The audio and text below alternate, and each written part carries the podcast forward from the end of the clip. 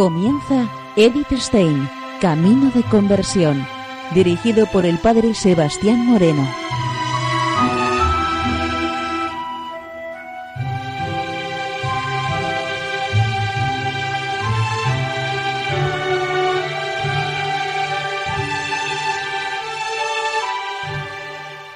Muy buenos días, nos de Dios.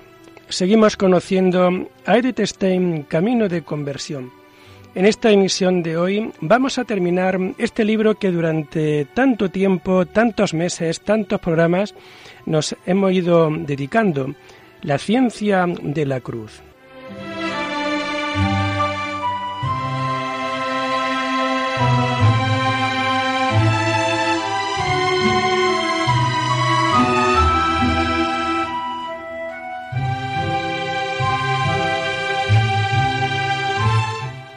Nos comenta Edith Stein lo siguiente. Ante el terrible dolor, pregunta el enfermo, ¿qué ha hecho vuestra merced? Contempla la herida y exclama, Jesús. ¿Eso ha hecho? Más tarde, el médico contó al padre Juan Evangelista, ha soportado con incomparable paciencia los más terribles dolores que nunca se hayan oído. También delante de otras personas, manifestó a menudo su admiración porque el enfermo sufriera con tanta tranquilidad y, serenidad. También delante de otras personas manifestó a menudo su admiración porque el enfermo sufriera con tanta tranquilidad y serenidad. Declaró que Juan de la Cruz tenía que ser un gran santo, porque le parecía imposible sufrir tan grandes y continuos dolores sin quejas. Si no fuera muy santo y tuviera un gran amor de Dios y pudiera ser sostenido con la ayuda del cielo. También esta era la impresión que tenían todos los circunstantes. Los religiosos lo consideraban como una gracia especial tener en medio de ellos tal ejemplo Solo el prior permaneció largo tiempo en su amargura. Cuando visitaba al enfermo era para echarle en cara lo que él, Juan, como vicario provincial de Andalucía, le había hecho. No podía ver cómo los conventuales y los extraños compitiesen para aliviar los sufrimientos del paciente. En este punto, la precaución de elegir un lugar desconocido fue vana. La santidad nunca permanece tan escondida que no encuentre ningún admirador.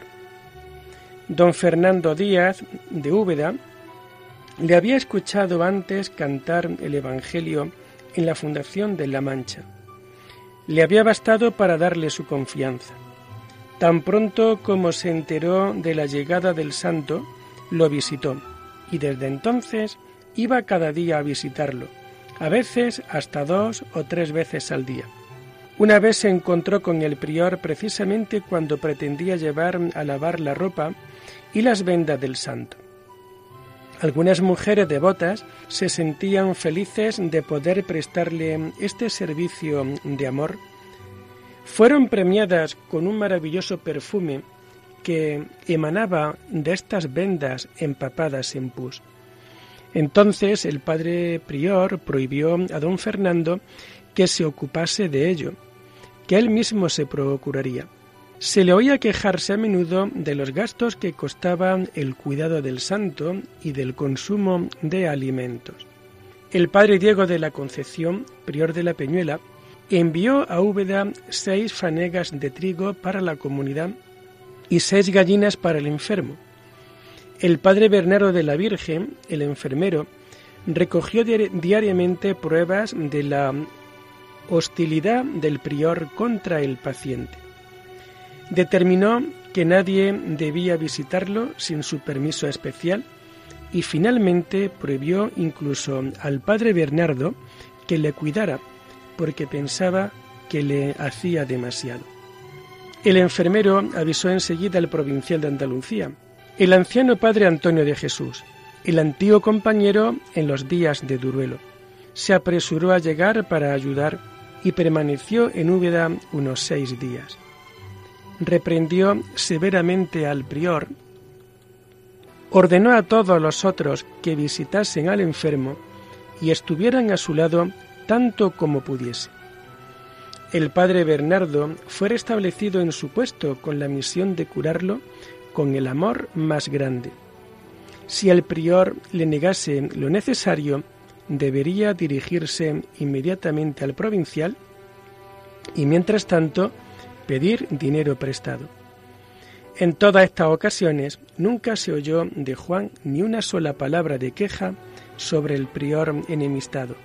Él llevó todo con la paciencia de un santo.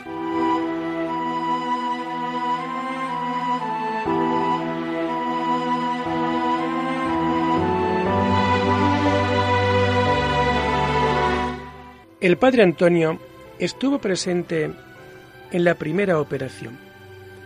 Cuando quiso consolar al enfermo, se disculpó el santo de que no pudiera responderle. Estaba consumido por el dolor. Y sin embargo, no habían llegado a su más alto grado los dolores corporales. Se le formaron nuevos abscesos en la cadera y en la espalda. Antes de una segunda intervención, el médico le pidió perdón. Nada importa si es necesario, dijo el nuevo Job. Y le animaba a hacerlo enseguida. Todos los dolores y sufrimientos eran para él regalos benéficos de Dios. En las cartas que aún escribió desde el lecho, no han llegado a nosotros, pero sabemos de ellas por las declaraciones de los testigos, hablaba de la alegría de poder sufrir por el Señor. Los sufrimientos corporales no le impidieron sumergirse en la oración. Algunas veces le pedía a su joven enfermero, Lucas del Espíritu Santo, que le dejara solo, no para dormir, añade el narrador, sino para engolfarse con mayor ardor en la contemplación de las cosas divinas. Después de que el enfermero se dio cuenta de esto, no sólo se retiraba él, sino que a veces despachaba las visitas. El mismo médico lo comprendía.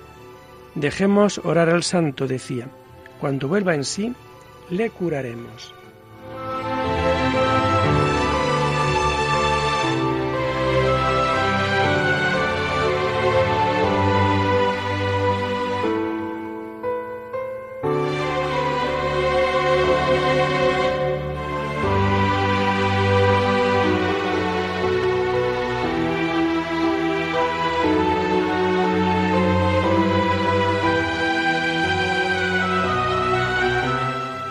Este médico, ante la cama del enfermo, se transformó en otro hombre.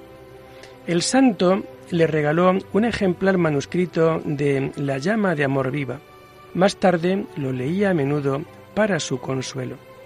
El velo que escondía el alma, la gloria del cielo, se hacía cada vez más transparente. Cada vez lo atraviesa más resplandor. El médico anuncia al enfermo la muerte cercana la respuesta es un grito de alegría. Qué alegría cuando me dijeron, vamos a la casa del Señor. Los hermanos le ofrecen el viático, pero él responde que ya les avisará cuando llegue la hora. Desde la vigilia de la Inmaculada Concepción, conoce el día y la hora de su muerte. Lo desveló al decir estas palabras. Bendita sea la Señora, que quiere que este sábado deje la vida. Después viene el anuncio preciso. Gloria a Dios que esta noche tengo de ir a decir maitines al cielo. Dos días antes de su muerte, quema con una vela todas sus cartas, un gran número, porque decía que era un pecado ser su amigo. La tarde de este jueves pidió y recibió el santo viático. A todos los que le pedían un recuerdo, le remitían a su superior, diciendo que él era pobre y no poseía nada.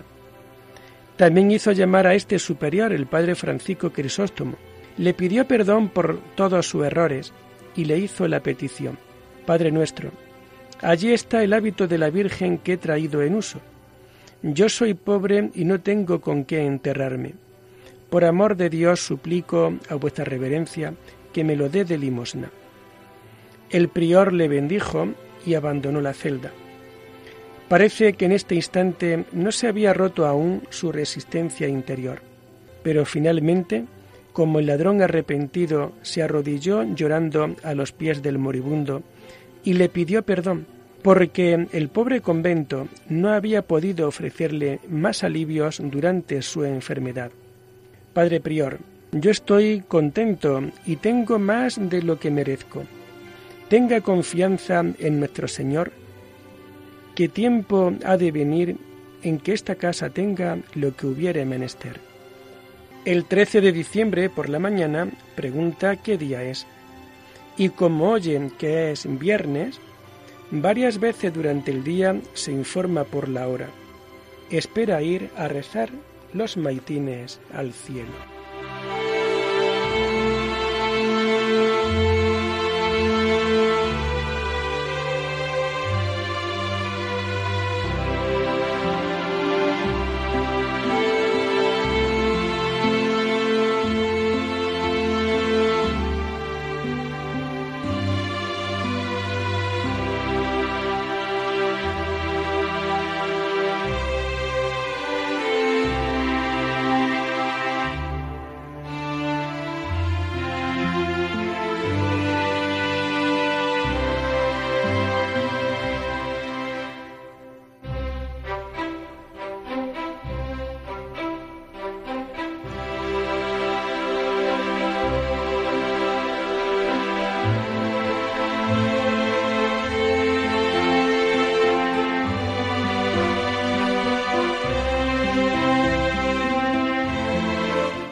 En este último día de su vida estuvo más silencioso y recogido que anteriormente.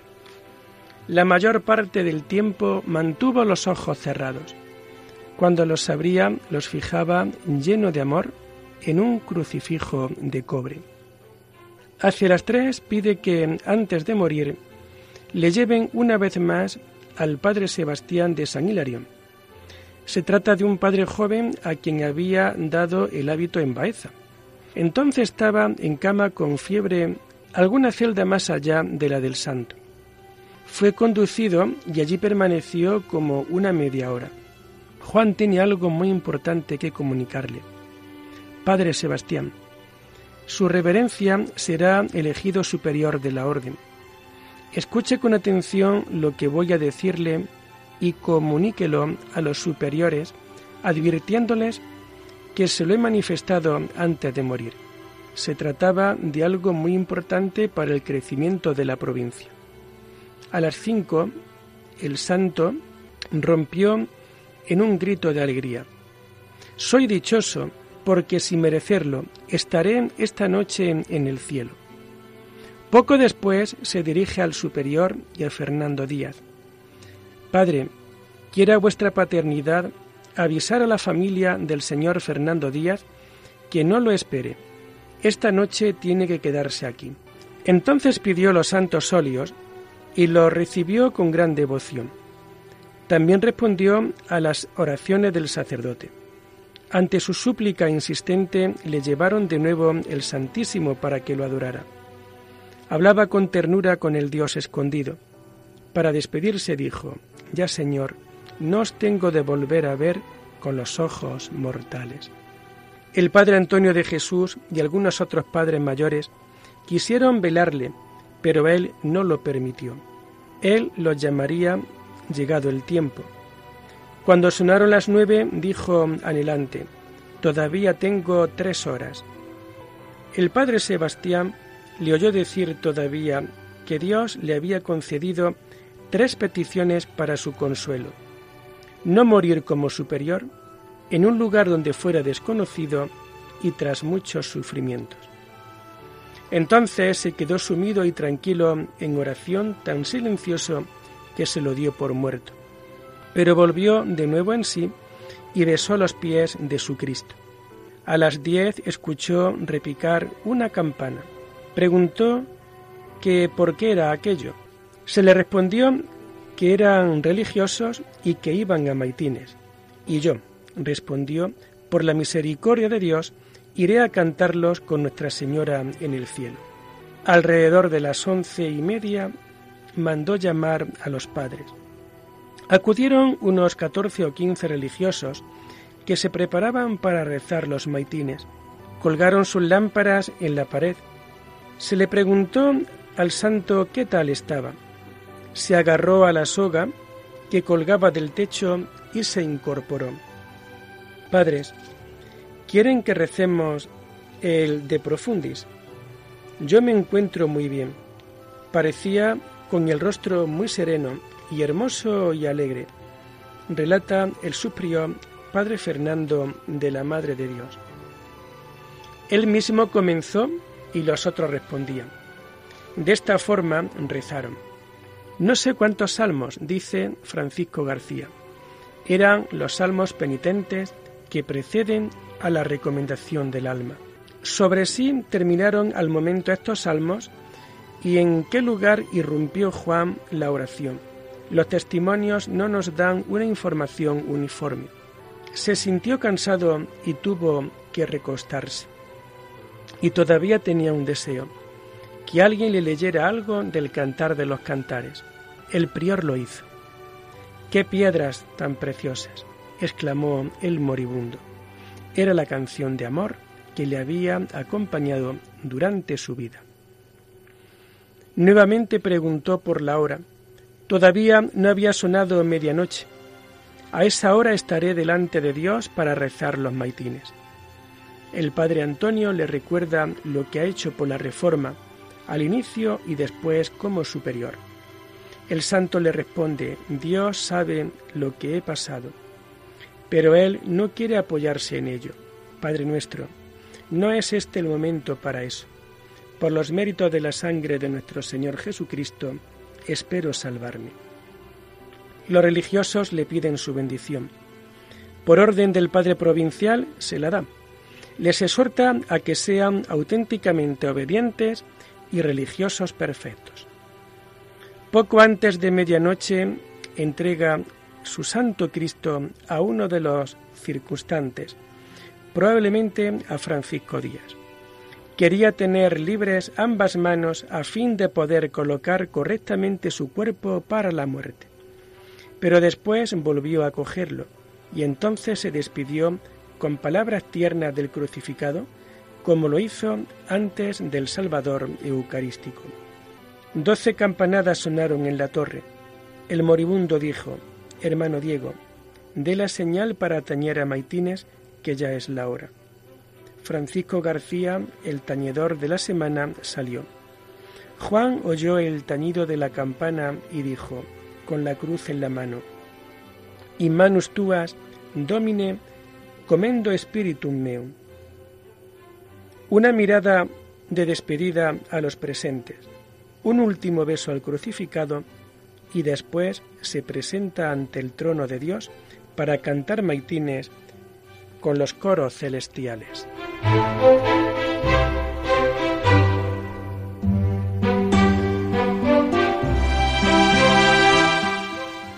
¿No tiene esta muerte algo de semejanza con la libertad divina con que Cristo inclinó en la cruz su cabeza? Y como en aquel primer Viernes Santo, portentos y milagros anunciaron que era verdaderamente Hijo de Dios el que había muerto en la cruz. También en esta ocasión el cielo dio testimonio de que un siervo bueno y fiel había entrado en la felicidad de su Señor. Entre las nueve y las diez de la noche, mientras la mayor parte de los religiosos, conforme al deseo del santo, se habían retirado a descansar, el hermano Francisco García se había acercado a la cabecera de la cama y se acomodó entre la cama y la pared para rezar su rosario. Entonces le vino el pensamiento de que tal vez podría participar de la alegría de ver algo de lo que el santo veía.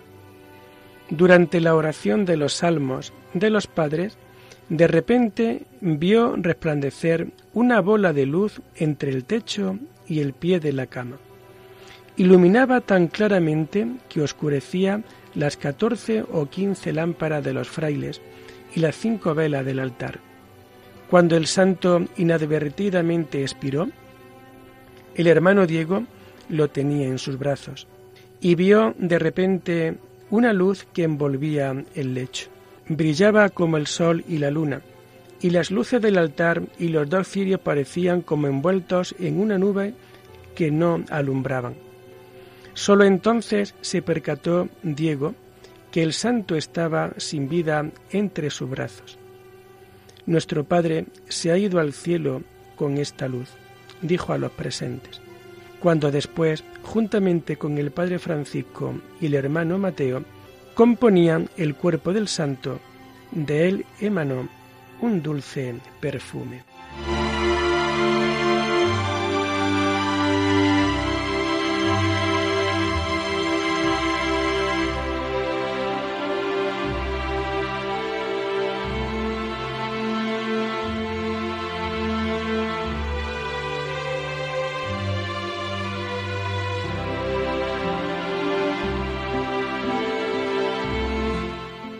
Y lo dejamos aquí por hoy, invitándoles a seguir profundizando en la vida y en el mensaje de Edith Stein. Hasta la próxima semana, hermanos, y comenzaremos otra nueva sección de nuestra querida Edith Stein, unos programas que vamos a dedicar al estudio y al conocimiento de las mejores cartas que nos ha dejado.